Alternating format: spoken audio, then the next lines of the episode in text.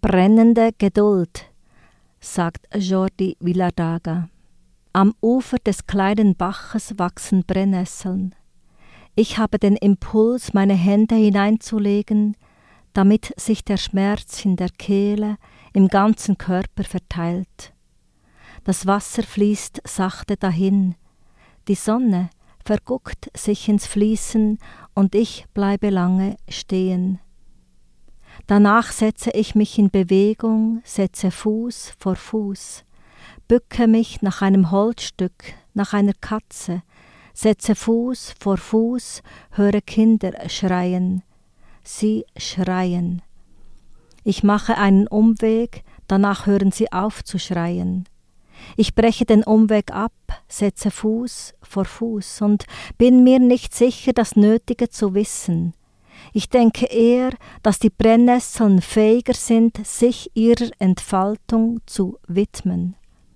Überall werden alte Häuser abgebrochen und neue hingestellt. Woher kommen die Steine? Woher kommt der Zement? Woher kommen die Arbeitskräfte? Ich bin fast sicher, dass die Antworten nahe liegen, aber ich erkenne sie nicht. Dann beginnen die Kirchenglocken zu läuten, es ist Samstagabend. Eine Ameise sucht irritiert einen neuen Weg. Die Hecke wurde entfernt, die Bäume gefällt.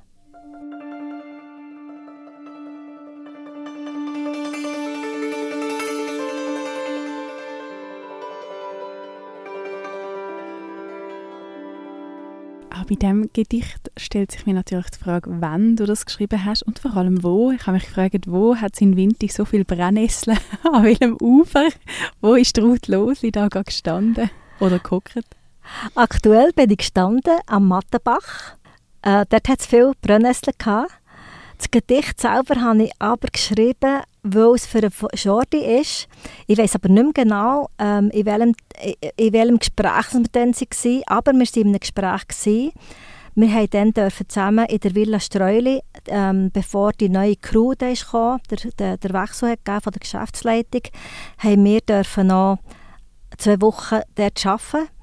Und in diesem, in diesem wunderbaren Haus, eben Villa Streuli, das sicher viele kennen von euch, ich habe vorher immer die Artist äh, in Residenz bewundert, habe gedacht, wow, die können in einem schönen Haus wohnen. Ich habe Zimmer kennt, wo sie drinnen sind, einen Tag der offenen Tür und, und jetzt habe ich dort in einem Zimmer dürfen, ähm, arbeiten und das hat mir sehr viel gegeben. Der Jordi und ich haben uns total in Ruhe gelassen. Er hat auch seine Arbeit gemacht und aber ein oder zweimal haben wir wirklich ein gutes Gespräch gehabt.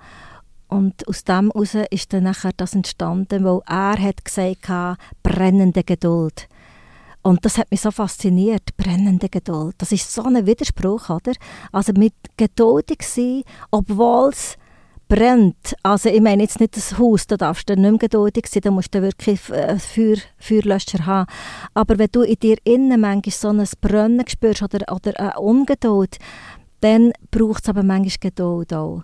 Und das ist so eine, eine Hartnäckigkeit, die ich, ich spüre, wo, wo, wo eine Kunst braucht oder eine Künstlerin braucht, eine Hartnäckigkeit dran zu bleiben bei dem, was dich beschäftigt, wo du, wo du weißt, du musst dem eine Form geben. Und so ist das Gedicht entstanden, Brennnessel und, und, äh, und Ungeduld und Geduld, es ist alles enthalten.